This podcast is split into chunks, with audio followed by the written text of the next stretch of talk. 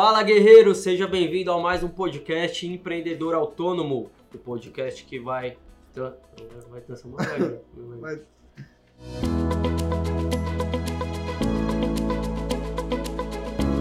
Fala guerreiro, seja bem-vindo a mais um podcast Empreendedor Autônomo, o podcast que vai ajudar você autônomo a se transformar em um empreendedor autônomo. Eu sou o Kaique Merlo, gerente de marketing aqui da Sala da Elétrica. E eu sou o Everton Moraes, proprietário da Escola Sala da Elétrica e também líder aí do movimento empreendedor autônomo. É isso aí. É isso aí. E o tema do nosso podcast de hoje é como se preparar para o crescimento. É um tema bastante interessante, né? Tema Principalmente quando a gente observa o que está acontecendo com os caras aí, os profissionais, os autônomos e as autônomas, né? Ou seja, os guerreiros e as guerreiras Guerreiras. que estão é, fazendo acontecer, né? Guerreiro que a guerreira faz acontecer. Uhum. O GoTo 5K é um exemplo disso. Em 15 dias, várias pessoas conseguindo mais do que os próprios 5 mil reais de vendas de serviço. Show de bola. Quem participou aí, quem ainda tá participando, né? Do Sim. GoTo 5K, tá tendo uns resultados bem expressivos, bem bacana. E a gente sabe que bastante gente que acompanha a gente, que tá na nossa audiência hoje, se enquadra na categoria MEI. Isso, Né? exatamente.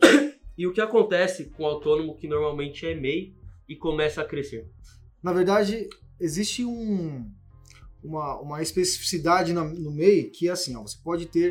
Eu não sou contador, então se eu errar em algumas vírgulas aqui, me perdoem, né? Mas no máximo que um autônomo pode ter de faturamento anual é 81 mil reais ou 6.750, que é o que a gente fez a anotação aqui, ó, por mês, né? Como autônomo. Mas, mas, o limite que o MEI fornece de 6.750, em um primeiro momento, para quem está começando, parece, aparenta ser, na verdade, algo que é bastante, talvez, depende muito de como o profissional se acostuma a prestar o serviço e a receber por isso, né? Uhum. Ah, só que, a partir do momento que ele começa a escalar, começa a aplicar as técnicas que a gente mostra, começa a ter vendas de serviços mais recorrentes através de estratégias bem definidas, ele vai facilmente passar dos 6.750 reais. Vai começar a chegar próximo de 10 mil reais em, em faturamento. E não dá para esquecer também que a gente está falando aqui ó, de quantidade de nota fiscal emitida. A gente Uhum. sabe que 6.750 é nota fiscal emitida. Isso não significa que o autônomo coloca 6.750 no bolso. Sim. Pode ser que ele está colocando ali, desses 6.700, 2 mil reais no bolso. Depende muito da estratégia de negócio que está sendo feita ali. Né? Então, o que acontece com o autônomo é que ele vai ser obrigado, se ele passar desse limite anual de 81 mil ou 6.700 por mês, ele vai ser obrigado a sair do MEI para ir para uma outra categoria. Que aí ele vai poder escolher, e vai, obviamente que você vai procurar um contador para te instruir corretamente, mas você vai precisar buscar um contador, e é por isso que eu falo. Mesmo no primeiro momento, quando a pessoa é MEI, por mais que exista uma facilidade de você fazer é, sozinho a sua, a sua, o seu registro, pegar o seu CNPJ, olha, pe- tenha uma instrução de um contador para fazer esse processo. Porque ele já vai começar a te instruir ali e te direcionar para um caminho que vai permitir com que você faça de maneira estratégica esse processo de legalização, vamos dizer assim, sair da informalidade, né? E comece a já pensar em o que vai acontecer daqui um, dois anos. Não, ah, não, um ano no máximo. né? Vamos falar porque o cara tem que ser MEI durante no máximo um ano para depois começar a escalar, tá bom? Uma outra pergunta que é interessante, né? É possível que o autônomo tenha que sair do MEI mesmo não alcançando o teto que a gente, que você acabou de falar de 81 mil faturados aí no ano? Sim, olha só, teve uma live que nós fizemos com o nosso contador aqui da Sala da Elétrica e da S2P, e aí ele, ele colocou algo muito importante em pauta, que foi o seguinte, né? Vamos supor que o, o profissional ele solicite a, eh, o registro do MEI para ter o CNPJ em agosto, né? Então nós estamos falando aí que ele tem quatro meses de ano, vamos dizer assim, para completar aquele ano letivo ali, 2020, por exemplo. Tem quatro meses para completar. Fiz a conta certa? 8, 4, é 12, isso mesmo. tá certo, tá certo. Bom, então ele tem quatro meses ali. Ele começando em agosto, ele não pode faturar 81 mil reais nos quatro meses, porque ele tem o limite anual de 81 mil mas ele tem um limite mensal de 6.750.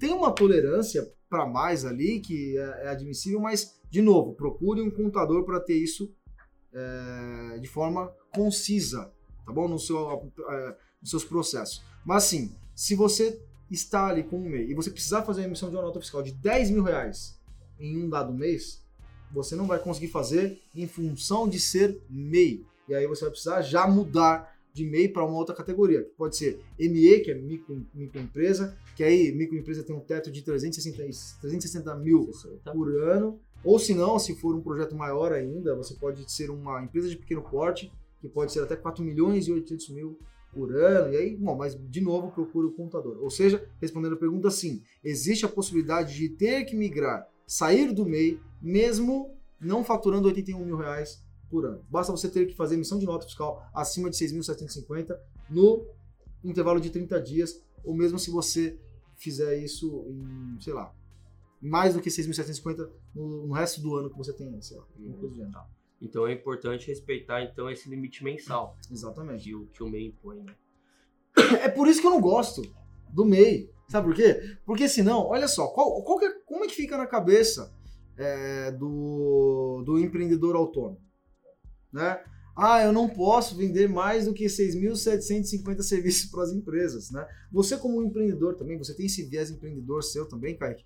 Você concorda comigo que quando a, a, a, gente tem alguma, alguns comportamentos nossos no dia a dia que é, precisa fomentar o jogo de primeira divisão, que é joga o jogo de primeira divisão aqui embaixo na segunda para você alcançar a primeira, né?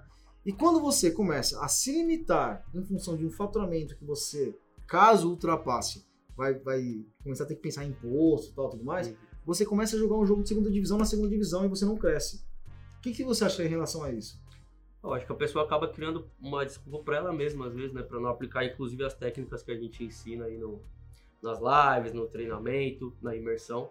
O cara fala, ah, eu não vou não vou conseguir vender mesmo se eu cobrar mais caro, porque eu vou ter que passar de categoria, se eu passar de categoria eu vou ter que pagar mais imposto, vou ter que fazer isso, vou ter que fazer aquilo, então acho que realmente isso acaba limitando as pessoas. É isso aí, eu acho do que... Do crescimento.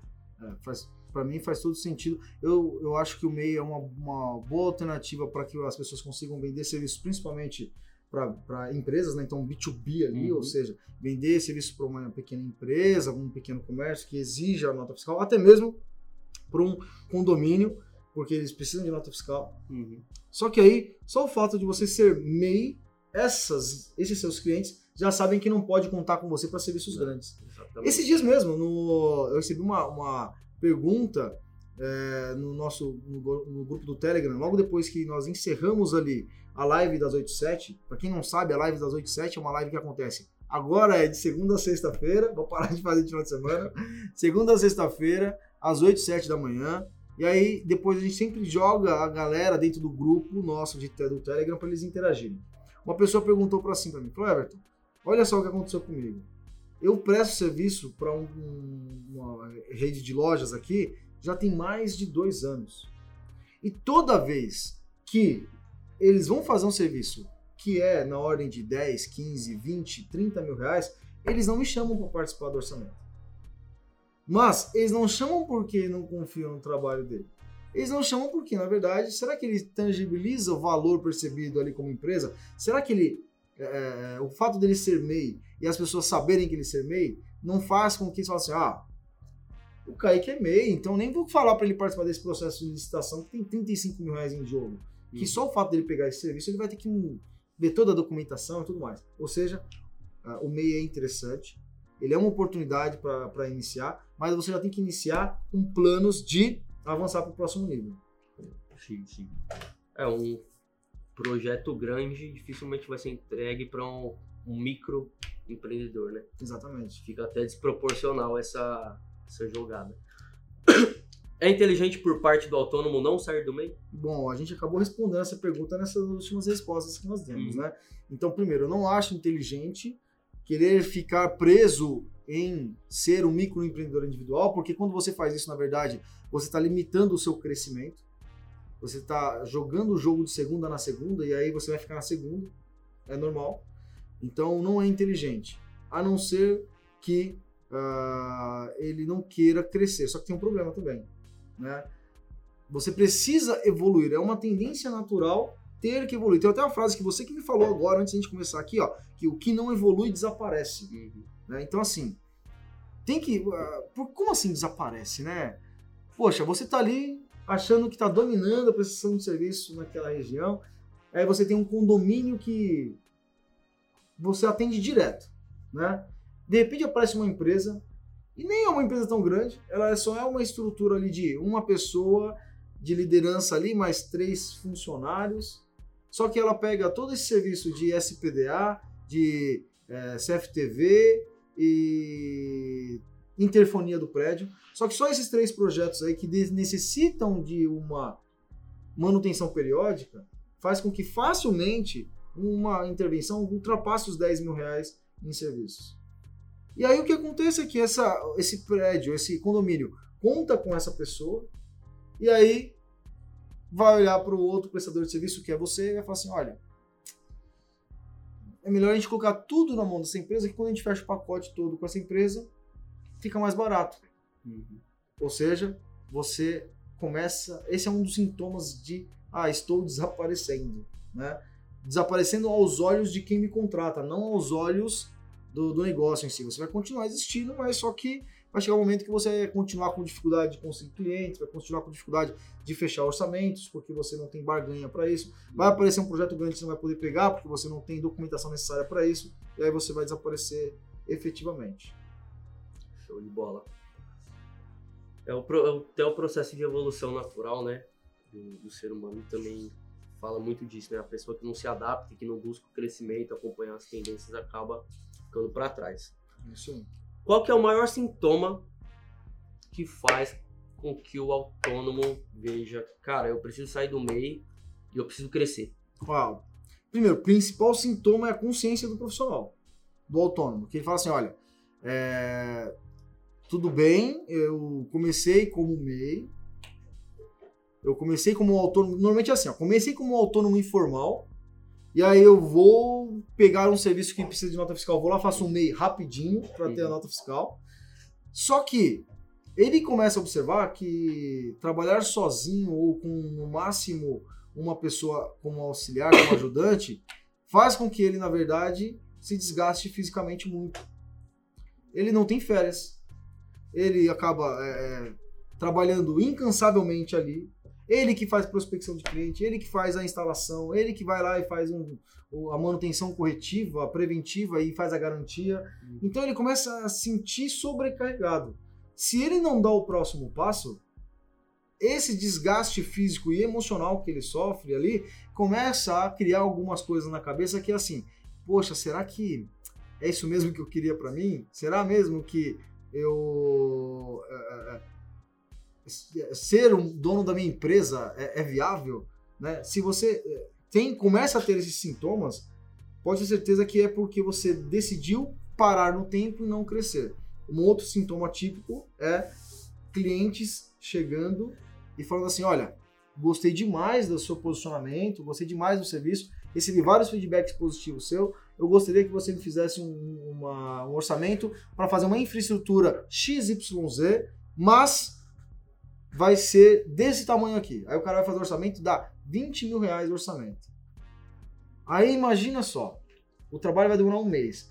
O autônomo ele é obrigado, obrigado a chegar para o cliente e falar: ó, oh, mas me paga em quatro vezes, não me paga à vista não, porque senão eu vou ter que emitir a nota fiscal. Uhum. E se eu emitir a nota fiscal tudo de uma vez, eu saio do enquadramento. Aí você começa a ver que você está limitando o seu próprio crescimento quando você toma essa decisão. Então, os sintomas basicamente são esses. Quando o cara começa a sofrer um pouquinho ali, emocionalmente, fisicamente falando, e quando começa a aparecer serviços de maior escala, ele tem que rejeitar porque ele não está enquadrado de forma correta para conseguir oferecer o serviço em si. Show de bola. E aí, crescer ou não crescer, né? É. Eis a questão, crescer, né? Crescer. Sempre, sempre aposto no crescimento. É isso aí. Quem, ó, quem não evolui desaparece, como diria o filósofo Kate Mello. Autor desconhecido aí, né? Vamos ver. Né? Desconhecido? Não, agora eu sou conhecido. Agora Não, eu falo assim, essa frase, é você que inventou essa frase aqui? É. Foi. Ah, então, beleza. Então, o autor ah, não é desconhecido, o autor é Kaique Merlo mesmo. É que eu pensei que você Com tinha- certeza alguém já falou antes, né? Mas. Agora ficou aqui, ó. Kaique Merlo, gerente de marketing da sala da elétrica. Quem não, cre... Quem não evolui, desaparece. Aparece. Muito bom. É isso aí? É isso aí. Muito bom. Guerreiro guerreiro faz acontecer. Bora fazer acontecer. Ah, o seguinte, rapidinho aqui, ó. Se você tá ouvindo a gente até agora, eu tava esquecendo já, né? Se você tá ouvindo a gente até agora, faz o seguinte, né? É, independente de onde você esteja, no Spotify, no Deezer, no Google Podcast, no Apple Podcast, não sei se. ai, ai, sei lá como é que é o nome. É, sempre esqueço. É o Caio dando risada lá do outro lado lá. Esse cara é sem graça. Vamos lá. Aí, faz o seguinte, dá um print na tela, tira uma foto, não sei, e marca a gente nas mídias sociais, no Spotify, no. oh, não, no Instagram, marca lá a Sala da Elétrica, Everton Moraes, e não deixe de participar das nossas lives às 8 e 7, tá bom? É isso aí, bora crescer, porque é muito bom e você vai evoluir bastante, tá bom? Um forte abraço e até nosso próximo podcast. Até mais, pessoal. O podcast Empreendedor Autônomo é uma realização da Sala da Elétrica.